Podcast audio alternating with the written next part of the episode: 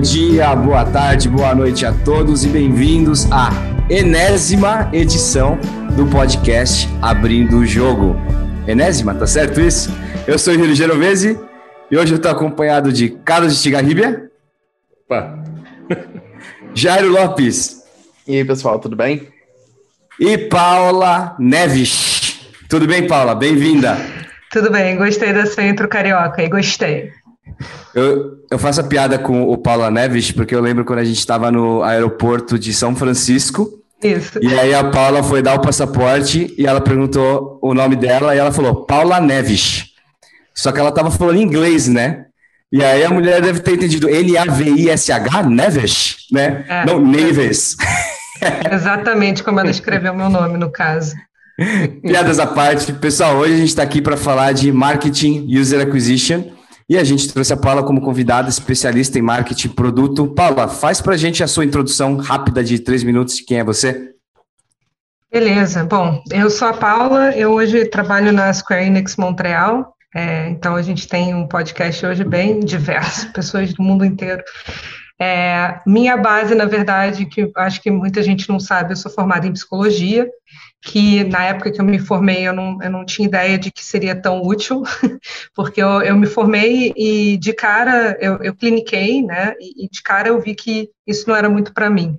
Então eu comecei a fazer uma pós em marketing e fui para o marketing e trabalho com jogos mobile free to play, né, já tem bastante tempo, já tem sete anos, onde a psicologia é muito, muito, muito relevante. Né? É, então, acabou que não só eu uso bastante no lado de user acquisition, de aquisição de usuários de marketing, mas também uso muito na parte de produto, né? E antes de mudar aqui para Montreal, eu trabalhava na, na Games e antes disso na nuvem. Então eu tô eu tenho uns 14 anos aí de aquisição de usuários, uns 7 na, na indústria dos jogos, mais ou menos por aí. E essa sou eu. Ótimo. Show de bola. Pessoal, vamos começar com a introdução do tema, então? Stiga, quer tocar? Posso falar sim. Então, esse, esse é um dos temas aí que é, geralmente, né, acho que as empresas tremem um pouco, né, porque as pessoas acham que é, é, é ninguém sabe muito bem ou é, não sabe nem é, é sabe o que é que faz no começo, o quanto custa, se é caro, se não é, mas é complicado mesmo, né? Então é bom a gente. É, eu acho que vai ser legal para que as pessoas entendam o, é, o que, que precisa para você é, conseguir que os usuários saiba, é, é, saibam o que, que, é o teu jogo, como que a gente faz, né, para que, que, que a gente conte é sobre o jogo, para que eles queiram, né, para que eles queiram fazer meio um teste desse jogo. Isso da parte lá de celular e mobile, né? E também isso serve para jogos de outros tipos. A gente vai também ir por essa área, mas é um tema bacana. Eu gosto muito disso e e estamos com a Paula aí que sabe tudo. Legal. Eu vou fazer o seguinte, então. Eu vou introduzir a minha visão e o conceito de user acquisition ou aquisição de usuários. E aí eu vou deixar a, a peteca para Paula falar um pouco mais sobre a experiência dela de UA, o que é soft launch, passar um pouco pelos conceitos. Mas para quem está chegando hoje e vem de um mundo diferente do mobile, user acquisition é aquisição de usuários, é você pagar para que o usuário seja impactado com uma propaganda, ele se interessa por essa propaganda, clica nesta propaganda, essa propaganda, palavra né, interessante, gera uma instalação do jogo, e com essa instalação a gente espera que esse usuário gere valor dentro do jogo. E isso se desprende em um milhão de fundamentais diferentes aí sobre como o, a gente entende quem é esse usuário, como a gente faz essa compra, quais são os canais que a gente vai comprar esse usuário, qual que é o criativo, isso é o visual que esse usuário vai acabar sendo impactado para poder realmente se interessar por esse ad, e aí se desprende um milhão de diferentes formatos. Paulinha, conta mais para a gente sobre os fundamentais, porque eu acho que esse é o principal aqui que a gente que eu, que eu acho legal a gente cobrir, porque as pessoas não sabem por onde começar. E eu acho que você é, eu, Eu acho que por, com, com, relação à aquisição de usuários paga, né? Porque assim, tem gente que, que fala de user acquisition como um, um termo geral, como se fosse intercambiar, é, intercambiável com growth, né? Porque é crescimento da sua base, não importa se é pago ou não, né? É, mas eu acho que aqui grande parte do nosso propósito é focar em, em aquisição de usuário paga. Então, as propagandas, publicidades, realmente é, é estranho ouvir essa Propaganda é palavra de 1930, é, né? Perdão, exatamente. usuários. O reclame, é. né? Não, mas é isso. Mas é isso. Então, é isso que você falou. É, é, é, parece simples, mas não é nem um pouco simples, né? Isso se desdobra em muitas coisas.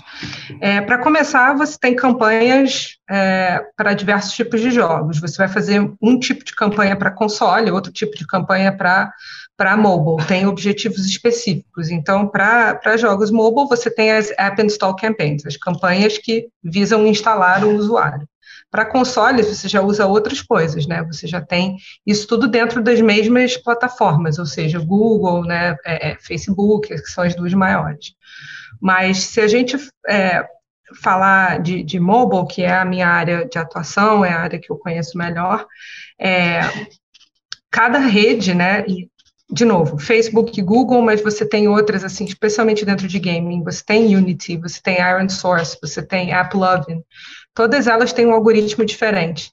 E esse algoritmo, você tem que entender como ele funciona para cada uma delas, porque é, isso vai impactar a forma que você não só cria a sua campanha, mas também dos criativos, que você falou que é a arte que vai, você vai mostrar para o usuário, né? Só dentro do próprio Facebook, só para dar uma ideia, você pode escolher é, para uma campanha de instalação se você quer otimizar para uma instalação mesmo, só uma instalação, eu quero usuários que vão instalar. Você pode otimizar por usuários que fazem um, que são propícios a fazer um evento específico dentro do seu jogo. Muitas vezes os, os, os é, desenvolvedores vão usar compra, né, o evento de compra, para otimizar. Então você está dizendo para o algoritmo: eu quero mais usuários propícios a fazerem compras no meu app. E você também pode otimizar. Quer que todo mundo quer. É, mas no caso de você ter um app é, monetizado por anúncios, não é esse tipo de evento que você usaria, né? E na verdade, isso até é um ponto, enfim, eu posso estar divagando, mas é porque é, é, é realmente um buraco que você vai se enfiando, né? Mas a forma que você monetiza impacta completamente o tipo de campanha que você vai utilizar. Então, se você tem um jogo que só tem anúncio e não tem compras dentro do app, você vai querer é, mais instalações a um preço mais barato e você não tem um evento necessariamente dentro do jogo que vai gerar é, uma compra. Você tem outros eventos, mas é, acaba sendo a sua estratégia muito mais voltada para instalação do que para conseguir um evento específico. Já se você tem compras, já faz muito mais sentido usar um evento, ou até se você tem uma assinatura. E o Facebook ainda tem a campanha que eles chamam de VO, que é Value Optimization, é otimização de valor. Então, você está dizendo, é, você dá uma lista de usuários valiosos para o Facebook, para ele entender, ou seja, valiosos que gastaram bastante dinheiro, e ele vai otimizar tentando achar outros usuários parecidos com isso, né? Então, você acaba fazendo um misto dessas estratégias, isso é só no Facebook, se a gente for desdobrar Google e, e isso vai crescendo, né? Então, enfim, é, é, realmente é tipo um buraco do coelho, né? Assim, que você vai entrando e, e, e não sai mais, mas, enfim, é, isso é um pouco o que é, né? Você falou de soft launch, é para falar disso também? Não. Tá na nossa pauta para a gente falar um pouco sobre a estratégia de soft launch, no sentido de que a gente precisa fazer um soft launch de marketing também de um jogo para entender um pouco sobre o market fit, etc. E isso acaba fazendo parte da estratégia de UA, né? Sim, Yuri, com certeza. Não, só uma coisa, isso é, é uma coisa assim, a gente, a gente é, está falando muito aqui, mas é para lembrar que assim, a gente está falando, nesse caso lá de soft launch, de jogos que estão dentro desse é, modelo lá de free to play, né? Então, porque aí você, na Isso. verdade, que porque assim, se você está fazendo um jogo lá que é premium, tudo, você, na verdade, é, faz o jogo e depois lança. Então você tem. No máximo tem um beta aí, né? É, você tem o beta, é, você constrói a comunidade lá no beta, faz um crowdfunding enquanto tu tá, tá fazendo, mas no fundo, na hora em que ele tá lá, já foi, né? Então você vai ter é, é, geralmente você tem uma curva onde o grande público lá que compra é logo no, nas, nos, nas primeiras semanas ali, depois cai, aí você mexe um pouco no preço, né? já, já faz uma promoção para ver se, se, mais gente compra, e tem uma curva clássica daquelas que nem como é, qualquer coisa mesmo, né? é, qualquer um, é, não só jogo, mas outras coisas. Agora, quando a gente entra nesses jogos, que é o que a gente faz mais aqui, né? aí você. É, free to play, aí você muda tudo. Na verdade, você é, é, lança algo e que você já teste algumas coisas, aí talvez ainda não seja nem o quanto é que o quanto que as pessoas gastam, mas se elas jogam, né, algumas outras métricas. Então, isso que é o soft launch, é você tentar ver se é, é, aquele jogo, um é, protojogo ainda que você está né, fazendo, se você vai fazer tudo, até porque esses jogos é, nunca tem fim, né? ele, ele, ele é um é serviço, e, e aí você faz alguns testes. Então você foca às vezes num. Ah, eu vou fazer, mas só no. É país tal, né? É que tá barato e é só para testar isso. É, aí são outras técnicas que, que a gente faz, né? De, de soft launch, que é super importante, né? É no mobile, ninguém hoje pega e é, já lança lá um, um é, é, super jogo que ficou é, fazendo anos e é, não sabe nada ainda sobre ele, né? Demora meses soft launch, anos até, né? Quando lança o jogo, né? Vários morrem no meio do caminho, a maioria até, né? É, vários morrem. E, e, e, assim, a gente ainda, no mundo free to play, né, a gente ainda trata isso assim, por exemplo, normalmente se faz um tech launch primeiro, né, um lançamento técnico, então você escolhe um país, é, tipo Vietnã ou até Brasil, muitas vezes, para ver se os servidores estão aguentando a barra, se tudo técnico está funcionando. Isso não dura tanto, normalmente isso dura de duas semanas a um mês, no máximo, dependendo do jogo. É, e aí depois você entra nessa fase de soft launch, que, como o Stiga falou, te ajuda a, em, duas, em duas partes, né? Te ajuda a ver se a sua comunicação de marketing, se os seus criativos, o que, que funciona melhor, o que, que funciona pior. Então, você, quando lança, você já tem uma ideia de que tipo de campanhas estão é, performando melhor mas também é muito importante para o produto, né? Porque você, do jeito que eu gosto de ver isso de produto, é você tentar, dentro do seu soft launch, arrumar sua retenção do dia 1 ao dia 7. Não vai ser perfeita, mas se você chegar no fim do seu soft launch, que como o Stiga falou, às vezes dura ano, né? A Supercell, eu acho que o Brawl Stars ficou mais de um ano. É, o meu jogo vai ficar bastante tempo também, soft launch já está e vai ficar mais um bom tempo. É, você, você chega no final, você quer ver, ok, tá promissor esse meu dia 7? Se meu dia 7, do meu dia 1 ao meu dia 7, isso está promissor, o resto vai ser live ops.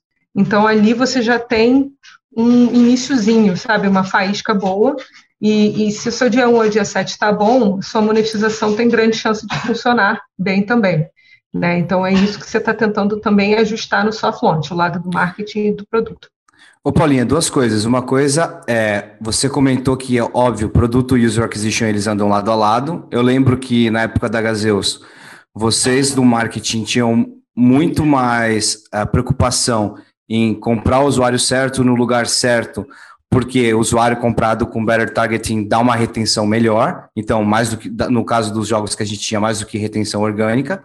Eu queria entender se no caso de vocês aí na Square Enix hoje isso continua. E dois, você falou que você tem um jogo já lançado em soft launch. Conte-nos mais. Pergunta se puder. Se não se der, não. se no NDA não tivesse. Não, o nosso jogo tá, tá em soft launch no Brasil e no Canadá. Então, luckily, luckily enough, as pessoas que estiverem ouvindo aí no Brasil conseguem baixar. É só entrar no, na, na Square Enix, né, na, na Google Play, tá? Android só, por enquanto. Então, entrar na Google Play e procurar Hidden Heroes é o, é o nosso, nosso jogo em, em soft launch. E é um jogo que é tecnicamente completamente inovador, a gente tem uma patente para a tecnologia desse jogo, né? Uau. Então, como eu falei do Tech Launch, que dura 15, dias a um mês, não foi o nosso caso, o nosso teclóide foi enorme, porque a gente tem uma tecnologia totalmente nova e está tendo que aprender, né? É, mas, enfim, é, é, isso, na, na Gazeiro você falou da questão de trabalhar produto e, e, e UA muito próximos, né, que foi um, um dos meus papéis lá, e foi um dos motivos que a Square também quis me chamar para o time, eu, na verdade, na Square, eu estou como, é, como produto mais, né, eu tô, eu tô é, é, nesse jogo especificamente, mas justamente porque essa ponte é tão importante. É, em vários jogos que eu lancei ao longo da minha vida, eu fui aprendendo que com user acquisition, né, tem um ponto que você não é muito importante para jogos free to play se não for uma das coisas mais importantes na sua empresa hoje em dia, você não vai conseguir fazer grandes coisas,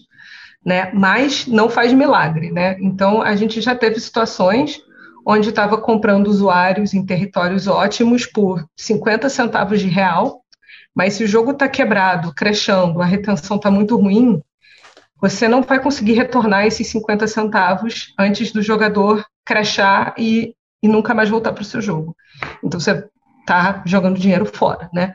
É, então, essa comunicação entre produto e, e, e, aquisição de usuários é essencial, porque eu, você enquanto enquanto uma pessoa de UA, né, de user acquisition, você você tem ali uma coisa para trabalhar. Se o produto não te dá, não está te dando aquilo e você já fez todas as otimizações possíveis que você acha do seu lado, alguma coisa em produto tem que mudar. E, e, e, esse drive tem que vir da equipe de user acquisition de, de falar, gente, olha, a conta não está fechando, a gente acha que fez tudo que a gente podia fazer, o que, que a gente pode fazer, né? Então, ainda mais com, com agora é, a Apple é, é, é matando o IDFA, isso fica ainda mais importante, assim, essa junção dos dois fica mais importante. Só para quem não sabe, IDFA, o ID for Advertisers, que é algo que a Apple vai mudar em janeiro de 2021 ou é março? Janeiro. Janeiro de 2021. E quem está fazendo aquisição de usuários, é, tentando entender o comportamento desse usuário dentro do jogo, ele agora vai ser perguntado, antes de tudo, se ele permite que esse aplicativo, no caso, o jogo, é, envie as informações de comportamento dele para o desenvolvedor e a, o mercado prevê que 90% das pessoas ou mais vai dizer não, e, portanto, nós não vamos mais ter como entender o comportamento de compra do jogador, portanto, vai ser muito mais difícil você achar o jogador ideal. E isso está causando terror. Fala, Jairo. É, Paulinha, e, e, conta pra gente, assim, um pouco por cima, o que, que você está esperando com o IDFA? É, o que mais se vê hoje, pelo menos que eu mais vejo no Twitter e, e em outros podcasts, é a galera com medo de o que, que vai acontecer, como que isso vai ser, ninguém sabe, tá todo mundo, é, né, todo mundo junto né, nesse barco que parece estar tá afundando. É, e qual é a sua perspectiva e, e, assim, por cima, o que, que você acha que, que vai acontecer no ano que vem? É, basicamente, assim, ferrou, em uma palavra. é, especialmente especialmente para o, trabalho de user acquisition não vai ser mais o mesmo, né? Então, hoje a gente tem informação a nível de usuário. A gente não vai ter mais isso, a gente só vai ter informação agregada. Então, é, para você trabalhar e ter noção de LTV do usuário, que é o lifetime value, ou seja, quanto ele gera na vida dele jogando o seu jogo. Você, ter, você não vai ter mais essas informações. E o, o tipo o, a, a, estrela de uma campanha de marketing, a, a KPI assim estrela, é justamente o retorno do investimento, que leva em consideração o LTV do usuário e o custo do usuário. Então, se você não tem mais esses dados e você só tem ele em forma agregada, fica muito difícil é, é, saber quais campanhas estão funcionando direito ou não, né? Hoje eu consigo ver depois de três, sete dias, que eu tenho uma campanha que, de acordo com os meus algoritmos aqui de, de, de estimação, é, é uma campanha que vai é, é, chegar ao break-even, né, ou seja, vai recuperar todo o investimento em X tempo, então eu boto mais dinheiro nela porque ela está maravilhosa. É, versus tirar dinheiro dela se ela estiver ruim. Então, é, essas coisas a gente já não vai conseguir mais fazer. A gente, na verdade, vai voltar para um tempo de, sei lá, quando eu comecei, 10 anos atrás, que tem muita gente falando de é, Media Mix Modeling, é, em português é modelo misto, não sei como é que é em português. Modelo misto de mídia. É, que é, que é o que as agências de publicidade dinossáuricas faziam, sabe? De, ainda tipo, fazem, né? Ainda pra fazem. Web ainda. Pra, exato, web prevê, pre, prevê também TV, todas essas coisas é, estão se falando nisso para mobile, né? Que é um bocado chocante. É, então, para esse lado, assim, é realmente muito complicado. Para o lado de produto, tem bastante implicação, mas, assim, algumas coisas dá para ser contornado, né? Então, é, na Square, por exemplo, a gente está vendo formas de minimizar essa questão desde a parte que você pede para o usuário, porque você pode, quando esse pop-up que o Yuri falou, é, a Apple não diz nada que você não pode ter um pop-up antes, que a gente chama de tipo soft pop-up. Então, como se o usuário, se o usuário diz que não quer no pop-up da Apple, depois para ele trocar, ele tem que ir lá num setting super escondido. Então, a gente idealmente não quer que ele diga que ele não quer. A gente mostra uma coisa para ele antes, para ver se ele está propício ou não a aceitar. Se ele estiver propício a aceitar, a gente mostra o da Apple. Se ele não estiver propício, a gente não mostra. E, e depois a gente pode fazer um recall disso. Né? Daí a sete dias, perguntar de novo, e perguntar de novo, e perguntar de novo. E a Apple, obviamente, não deixa você fazer um incentivo direto, né? Tome gemas e aceite o meu negócio. Mas a gente está vendo formas de dar alguma coisa que tenha valor, mas que não seja vendável dentro do jogo, algum sticker, alguma coisa que a gente possa ajudar assim para dar mais valor para o usuário. Outra grande implicação, quer falar, Yuri? Porque senão não só pode, pode, não pode continuar. eu vou só, só fazer um comentário em cima. Outra grande implicação para o produto, né, é que a Apple ela está lançando junto com essa restrição, ela está lançando o SK Ad Network, né, que é a própria ad network deles. E o jeito que ela mede, não vai dar para entrar, porque isso é super complexo, mas ela mede conversão é, de uma forma bem bizarra, com um timer que vai refrescando a cada 24 horas toda vez que tem um evento no seu jogo, qual seja esse evento. E ela só vai mandar o postback para a sua ferramenta de atribuição depois que esse evento acontecer. Basicamente, o que isso quer dizer é que você tem que acelerar a compra é, basicamente no produto, né? Então a gente também está vendo formas de, de trazer isso para frente, para a gente conseguir uma compra mais de cara, para a gente conseguir mandar esse postback, né? É, as implicações são enormes para várias ferramentas, né? As ferramentas de atribuição agora, que são caríssimas, estão é, correndo atrás para ver o que elas podem fazer, porque na verdade não vai existir mais essa questão é, de atribuição, só vai ser mais para os 10%, 20% que aceitarem, né? É, então, eles estão correndo atrás para ver o que, que, vão fazer também. Está é, tá mexendo bastante com, com o ecossistema inteiro, né? E as empresas de BI agora, a parte de BI, né, das empresas de jogos, agora está correndo atrás de como vai medir as coisas. E, assim, para quem, por exemplo, depende de monetização via anúncio, é uma situação muito complicada. Os jogos hyper, hyper casual, hyper casual, porque eles estão prevendo, só o Facebook prevê 50% de queda da, do, de faturamento no inventário do Facebook Audience Network, né, por causa disso.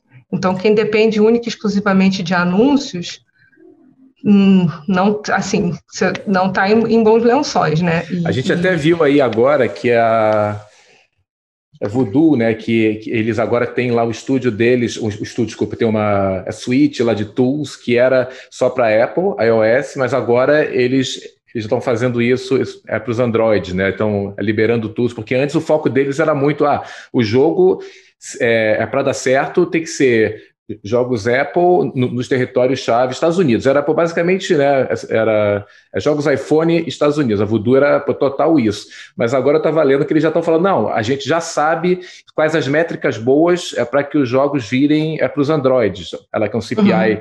é, um pouco mais baixo, então o, o jogo pode ter um, é D1 em vez de é, 40, um 25 já serve. Então, eu acho que eles já sacaram isso, eles e outros, né? E, já, e, e deve começar a ter um foco é, mais para Google Play, né? Até que o Google faça algo, mas eu estou vendo o pessoal meio que fugindo para esse lado do Hyper, né? Esse, esse episódio veio, veio no momento em que a gente falou assim: vamos né, falar sobre aquisição de usuários, um assunto muito legal, mas a gente está no momento da indústria de jogos no mobile, onde está todo mundo estocando feijão em lata, né, as latas de, de, de palmito, todo mundo entrando no bunker com ele, falando, papel higiênico, gente. tá todo mundo indo para tudo quanto é lado, a galera tá caramba, e agora o que, que vai acontecer? Então, assim, não se preocupem, tem várias. Ó, a Paula falou de uma forma que as pessoas estão pensando já como que a gente já meio que dá uma burlada, pré-burlada no mecanismo da Apple para a gente não perder tanto nessa frente. A gente fez isso com o Facebook Instant Games na época também, sobre como que a gente popava a notificação do usuário. Eu tô, bom, vocês são a Square, então vocês têm IPs, né? Então vocês podem se beneficiar dos IPs do orgânico, então mas não é mais comprar paga.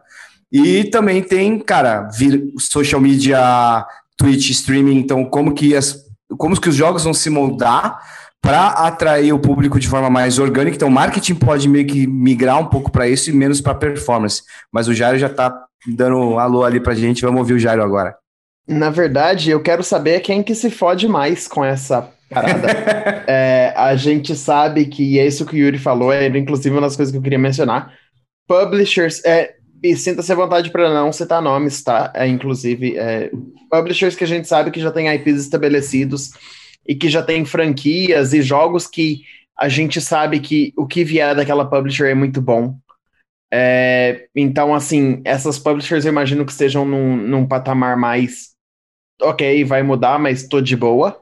Tipo, uhum. não vou sofrer tanto a, a queda mas é, muito Ads Network muita, e muitos outros players que, que compõem essas layers do mercado, é, como que você acha, quem você acha que, que, vai, que vai se fuder mesmo, que tipo de empresa e que tipo de empresa você acha que está mais preparada? Polêmico. É, bom, muitas pessoas vão vão se ferrar, né? Então, como eu falei, as empresas de atribuição, elas estão correndo para ver agregar valor em outros pedaços, né?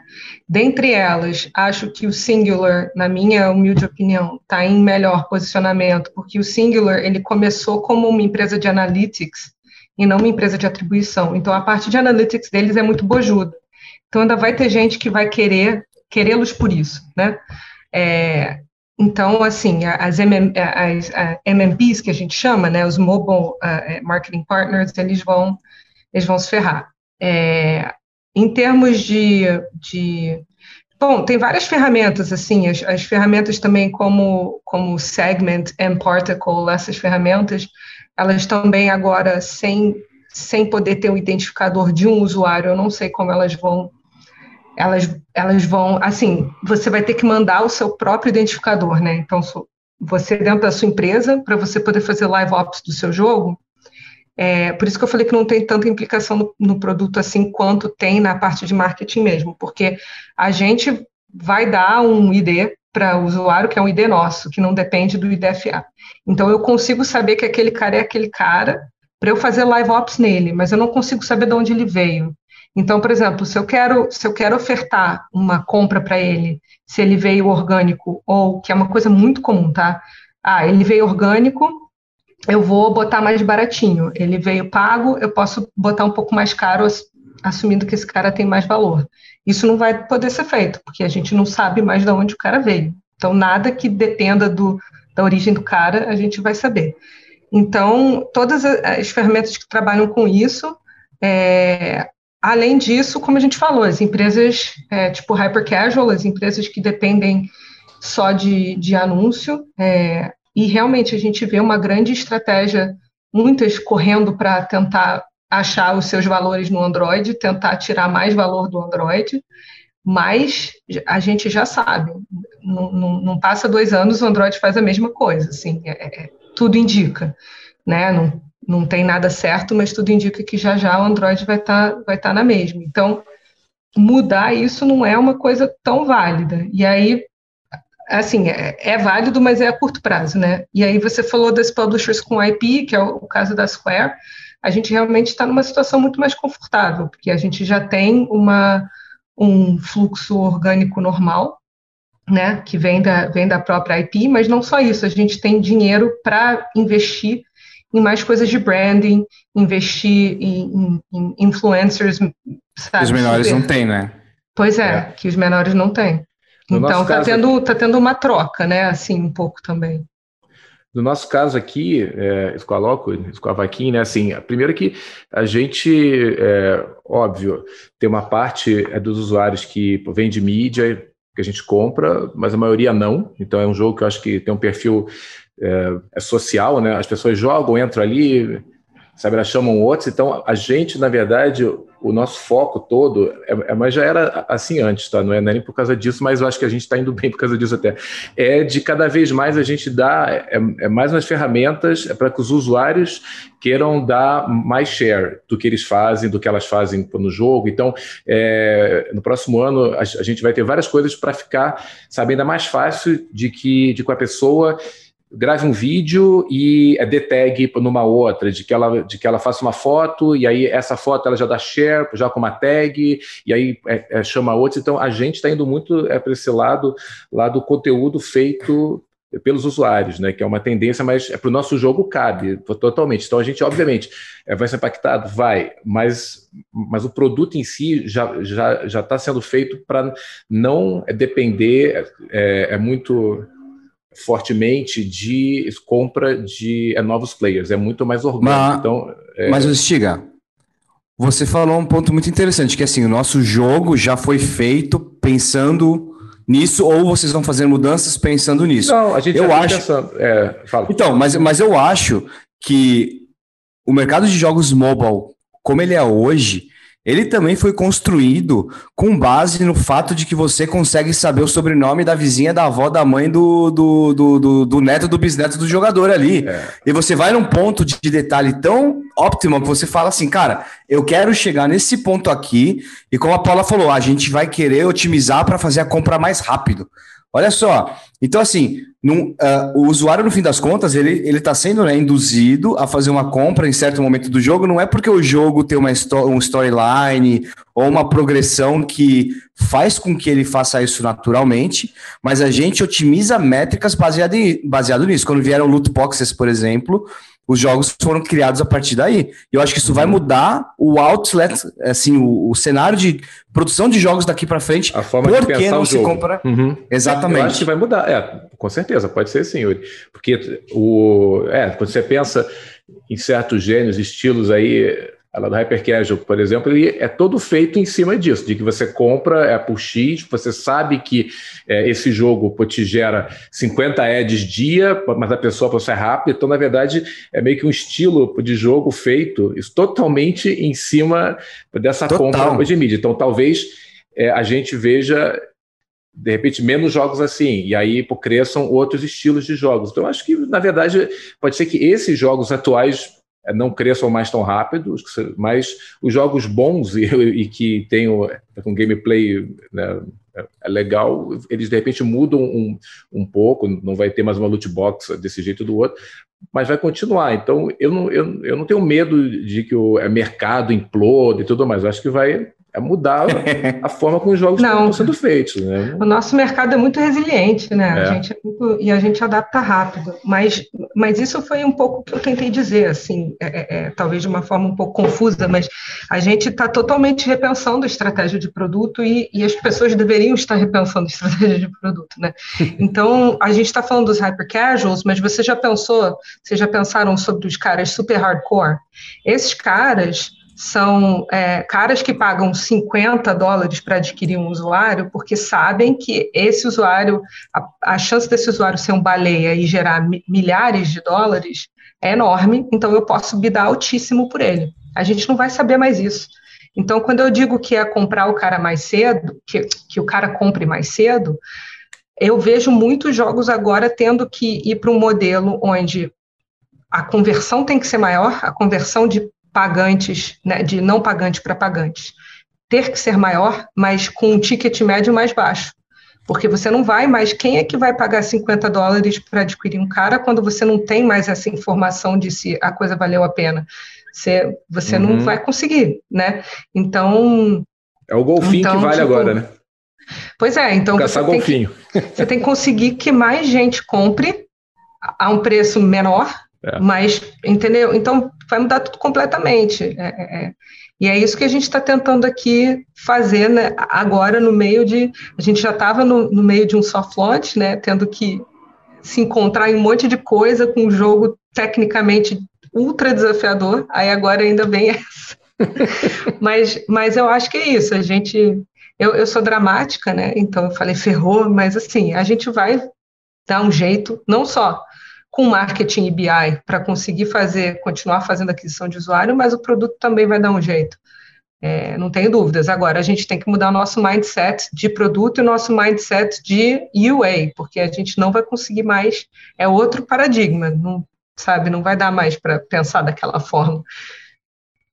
E eu acho que uma outra coisa é que a gente também tem que pensar é que cada tipo de jogo é, você monta a sua estratégia com base no tipo de jogo que você tem, né? Então, se você tem um jogo de puzzle ou um jogo que é massivo, assim, que tem muito, muito user acquisition, ou, é, ou desculpa, muito in-app purchase, você tem que pensar como que você vai fazer o user acquisition com base nisso, né? Então, é, é um cenário único para cada desenvolvedor mesmo, no final das contas.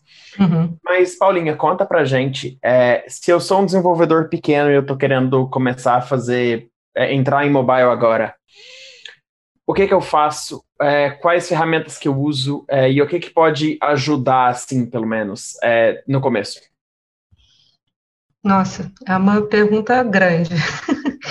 assim, é, é, com certeza, hoje, infelizmente, já, já foi o tempo quando eu comecei, qualquer mudança que você fazia na loja, fazia uma grande diferença, né? Eu lembro que quando eu entrei na, na Gazeus, 2014, sei lá, é, o título dos jogos era, era sempre só o nome do jogo, né? E a primeira coisa que eu lembro, uma das primeiras coisas que eu lembro que eu fiz foi falar, não, vamos mudar de só dominó para dominó, é, jogo de não sei o que, e botar umas keywords no título. A gente conseguiu, tipo, tanto mais download só com essa mudança de título, né? Mas esses eram os dias dourados, né? as coisas não são mais assim. Então, hoje, mesmo para os pequenos, é, você tem que ter um budget, sabe? Você tem que ter uma forma de conseguir adquirir usuários de forma paga para é, é, é, quebrar todo esse. Tem muito jogo, então você tem que você tem que se fazer evidente, quebrar o barulho e, e aí você precisa de, de dinheiro, né?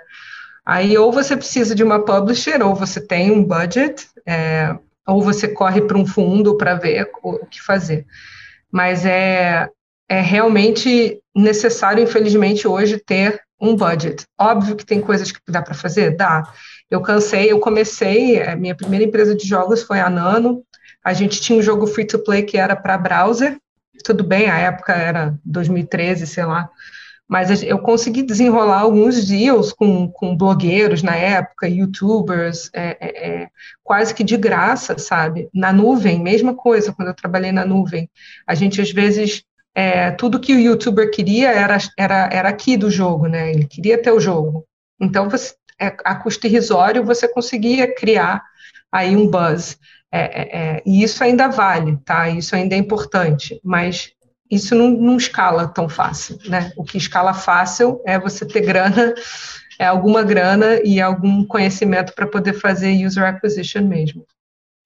Eu tenho a impressão de que a gente vai ver jogos ou mais complexos, mais mais level premium mesmo. A gente já está começando a ver alguns desses surgir, tipo o Genshin Impact, apesar dele ser free to play, são aquele fio de jogo premium já no mobile, então o cenário vai mudar. E as pessoas mudando e migrando para modelos. E, a, e, na minha opinião, a Apple está fazendo tudo isso do IDFA porque eles querem fazer com que as pessoas façam jogos mais ao estilo que eles querem oferecer no Apple Arcade da vida e cresçam mais subscriptions, etc. Então, para isso, eles odeiam a Voodoo, eles odeiam hyper casual, eles odeiam uhum. esse tipo de coisa, eles viram como essas empresas cresceram E se alguém da Apple estiver ouvindo, é fato. E eles não gostam disso, eles vão matar por causa disso, entendeu? Eles não gostam do mercado de jogos como ele, de, do que ele se tornou. Não é, não é aquela experiência bonita, ailinho, caramba, quatro. Então não é bacana. E eles estão querendo dar essa cartada para que todo mundo fale: tá bom, vai, deixa eu fazer um jogo mais bonito. É isso. É, eu acho que é bem por aí, sim. Obviamente, isso envelopado numa coisa de privacidade que para eles fica muito mais bonito, né? Mas, mas Polêmica. Tem, tem com certeza essa, essa motivação, né? É, mas, assim, eu acho que, que é, eu não sei o quanto eles vão, vão conseguir fazer isso, porque, de certa forma, isso também vai machucá-los, né?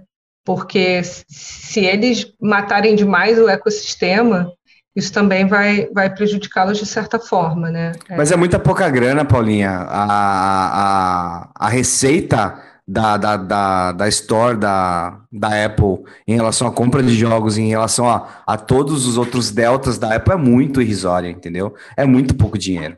Uhum.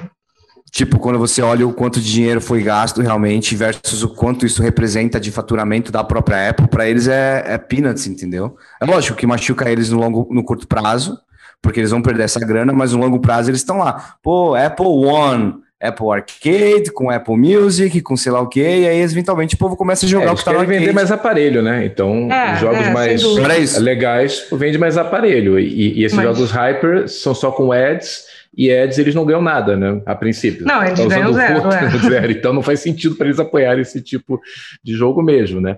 Mas tem que se ligar pra, também porque tá vindo aqueles jogos, aqueles em cloud e tudo, então de, de repente o celular vai ser só meio que o browser para aquele jogo, né? É, a janela que você acessa. Então é, tá difícil mesmo. Acho que para a Apple aí tem um desafio de todos os lados, né? Do cloud gaming, tudo que eles também estão tão fora e não de, eles, eles não conseguem ver como que eles entram nisso é ganhando alguma coisa, né? Eles não liberaram para as outras para o é, xCloud e tudo mais entrarem, né? então tá, tá complicado mesmo para eles. É, um ponto que, que eu acho que o Yuri tocou rapidamente, que eu queria reforçar, é a questão de subscription, né? Ele falou de assinatura. É, realmente não é de hoje, já tem uns três ou quatro anos que existe um movimento, tanto da Apple quanto do Google, para que a assinatura seja um modelo de monetização mais adotado, especialmente pelos jogos, tá? Porque acaba sendo grande parte da receita deles, porque a assinatura, a outra parte que é Netflix e tal, isso eles fazem por fora, né?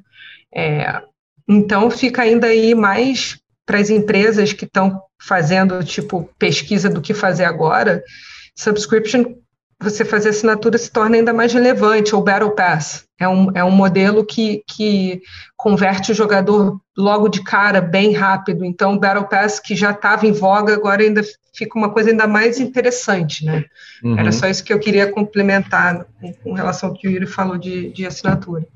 Gente, pelo amor de Deus, não pensa que é só fazer um jogo random e jogar um Battle Pass lá ou jogar um subscription, tá? Por favor, isso é pensado desde o começo, pelo amor de Deus. Pensa como você vai fazer e como você vai ganhar dinheiro. É, e depois a gente. E aí você coloca seu Battle Pass. Não joga isso lá no meio, faltando cinco semanas para lançar o jogo, que vai Não, Inclusive, merda. tem um, um, uma, um, uma palestra excelente de, do, do designer do Clash of Clans, excelente que fala como eles quiseram fazer, é o Clash of Clans, gente. Eles quiseram fazer Battle Pass, mas o Clash of Clans não estava pronto para isso, mesmo com cinco anos de muito dinheiro. Ah. É, e eles ficaram, acho que dois ou três anos preparando o jogo para ter conteúdo para depois botar o Battle Pass. Então, realmente, o que o Jair falou faz todo sentido. Perdi o apreço pela Supercell. Eu tinha muita admiração. Eu acho que eles são cagados. Eles deram muita sorte com esses jogos tá todos, bom. inclusive. Uhum. Deram muita sorte com esses jogos. Deram muita sorte com esses jogos todos. Aí o cara vai lá e dá uma palestra de que eles não estavam. Cara, é só fazer. Faz o bagulho, vai dar certo. Né? É. Faz o bagulho, vai dar certo. Faz o bagulho que vai dar certo. Ficou cinco anos enrolando para fazer asset, aí lança, depois nem sabe o que, vai acontecer. Aí vem aí a IDFA, muda tudo o mundo, vira cloud game e vira mais uma CD Projekt Red aí, com 27 anos de produção de game. Eles vão lançar o jogo em 2230 no óculos binário. Desculpa. E vai vender pra caralho, porque todo mundo compra, porque sabe que é bom. Desculpa, pessoal, acho que assim, ó, só para a gente encerrar o, o, assunto do marketing aqui, que eu já dei, um, já dei uma de Eric Kress aqui, fiquei um pouco nervoso. eu vou dizer o seguinte: É, marketing é a parte mais importante do seu jogo. User acquisition é um fundamental de marketing e vocês precisam ter isso pensado desde o início. Hoje a gente cobriu é, bastante e ao mesmo tempo muito pouco da complexidade que isso tem, mas o lembrete é sempre se perguntar como é que eu vou fazer com que os jogadores entrem no meu jogo. E todo o resto vem a partir dessa, dessa pensada inicial. Mas dito isso, eu quero perguntar para essa galera bonita, já que a gente está falando de games, e eu vou começar com a nossa convidada Paulinha, o que, que vocês estão jogando hoje? Nossa, então, eu, eu fiz aniversário, né? E ganhei jogos, porque mesmo tendo feito 36 anos, eu continuo há 36 anos ganhando jogos sempre de aniversário. Aí eu, eu, resolvi jogar tudo ao mesmo tempo esse fim de semana. Então eu dei uma revivida no, no Tony Hawk, ganhei o remasterizado, dei uma revivida. É, comecei a jogar o Paper Mario é, Origami, eu acho que é Origami King, uhum. que é meio que a franquia RPG, é muito gostosinho, muito legal. E também Watch Dogs Legion, é isso que eu tô jogando. Oh, olha. Vale a pena? É, qual deles? O Watch Dogs. Ah, por enquanto eu joguei só uma horinha, né? Eu gosto da franquia, uma franquia polêmica que deu muito problema e muita gente não gosta. Eu gosto e eu acho sensacional a ideia meio roguelike que eles fizeram, de você poder recrutar. Eu tô tentando recrutar um time só de mulheres, né? Vocês me conhecendo, eu tô tentando só recrutar mulher. E com o conceito de permadeath, sabe? É bem interessante. Então eu tô curtindo. Show de mas bola. Tá, dizem que está bugado, né? Dizem que está bugado a dessa, mas eu curtindo. Então, eu, eu vou voltar, como sempre, porque eu, eu sou fã lá do é, Xbox, né? É Game Pass, e aí hoje teve a, a, fusão né, deles com o EA, o EA, EA Play, né? Aquele passe da, é da EA. Então, é, eu chequei hoje cedo, tinha mais 60 jogos é, de graça, isso pra, é para ver. É fora, obviamente, aqueles FIFAs é 12, 13, 14, 15, 16 que eu não vou jogar, mas tem o Jedi é Fallen Order que que estava na lista já aqui, mas é de graça, então é terminando aqui eu já vou testar. Esse é o meu esse é o meu jogo da semana aqui. Jogão, sensacional. É, e de graça. Você, então, melhor, um dos melhores jogos de Star Wars já feitos na vida. É, eu tô jogando, eu acabei de jogar o Bastion. É, esse Maravilhoso. Não entendo como demorou nove anos para eu jogar, principalmente porque eu tenho Bastion na minha li livraria desde tinha seis anos. Livraria. E eu nunca livraria. É, na biblioteca. É, na minha biblioteca, obrigado. É, eu tinha ele desde 2014 e nunca joguei por algum motivo. É, e aí todo mundo tava falando do Hades, eu falei, ah, vou criar vergonha na cara e vou jogar o Bastion primeiro. É, e aí adorei, assim, não, não consigo entender como me demorou tanto Joga tempo. o Transistor depois, é... tá? Antes do Hades, me faz esse favor. Todo, é, é o que eu já ouvi falar também, então provavelmente vai ser o próximo. Mas aí eu quero jogar, eu comprei finalmente o The Last of Us 2. Maravilhoso. Que eu tava enrolando para jogar, é, demorou um pouquinho. Quando foi lançado eu tava, é, não, não lembro porque eu não joguei. E no celular eu tô jogando é, um jogo até de um estúdio do Uruguai, é, que chama, é, é, chama Kingdom Kingdom Rush Oranges, é do Iron, é do pessoal da Iron Já joguei todos esses, do... eu amo Tower Defenses. Muito bom. Eu não gostei, eu não sou tanto fã de Tower Defense, eu come, e adorei o jogo, assim, eu não sei, adorei simplesmente. É muito, o estilo artístico é muito bom, é muito bem feito. Nossa, eu amo todos os jogos. E é super fluido. É, eu acabo jogando mais mobile para o trabalho, né? Não é o que eu gosto de fazer assim no meu tempo livre, mas já que ele, o Jair falou de mobile, um que eu recomendo, especialmente para quem quer estudar, né? Mobile, como é o que eu faço, é, o Guardian Tales é um jogo de, de, uma empresa coreana. Eles são mestres, assim. Os loops são todos maravilhosos. É tudo é, é incrível, assim, para você ter ideia de produto e, e e monetizar bem, eles estão indo super bem, enfim, eu recomendo. Show de bola. E olha só, eu sigo na terceira semana de Hades já, Tô acho que no terceiro boss, não tá fácil, mas eu tô me divertindo. Eu também comprei e joguei um pouco Death Stranding, que é incrível porque você não faz nada, né? É um filme, então você só aperta um botão às vezes para fazer alguma coisa e o jogo se joga. Então eu não entendo, não consigo entender a fandom das pessoas com Kojima. Então é muito bacana esse filme do Kojima, você é um cara entregador do FedEx ali. E também estou esperando o, o, o Jedi Fallen Order aí para ver como é que é essa do, do Star Wars. Eu quero ver um jogo eventualmente da EA feito para o Mandalorian. Espero um, que um dia anuncie isso. E se você é um ouvinte aí do, do nosso podcast que trabalha na EA, conhece alguém na EA, conta pra gente se isso está acontecendo. E se você está no Brasil, não esquece de baixar Hidden Heroes em soft launch. Isso aí, quebra, da Square Enix. Seus NJs. O jogo da Paula. Vão lá então, mandem muito feedback, entendeu? Cinco estrelas, adorei para a galera da Square em Montreal saber que você ouviu esse podcast hoje. Isso. Não, ainda está em beta, né? A gente não está não tá na, na production track da Google Play, está em beta ainda, mas todo o feedback é super bem-vindo. Me mandem mensagens. Show de bola. Pessoal, então agradeço a participação de todos vocês, agradeço a presença sua, Paula, foi muito rico o nosso papo hoje. E a gente provavelmente vai fazer um janeiro de 2021 pós-apocalipse e DFA, porque a gente tem falado muito, muito disso e eu entendo que é um assunto muito hot para a gente não voltar a falar disso. Então, em janeiro, quando tiver todo mundo aí descabelado, a gente faz um pós-mortem. Valeu? Obrigado pelo convite, gente. Valeu mesmo. Show de bola. Valeu. Gente, eu derramei um copo, eu derramei um copo d'água na minha mesa também.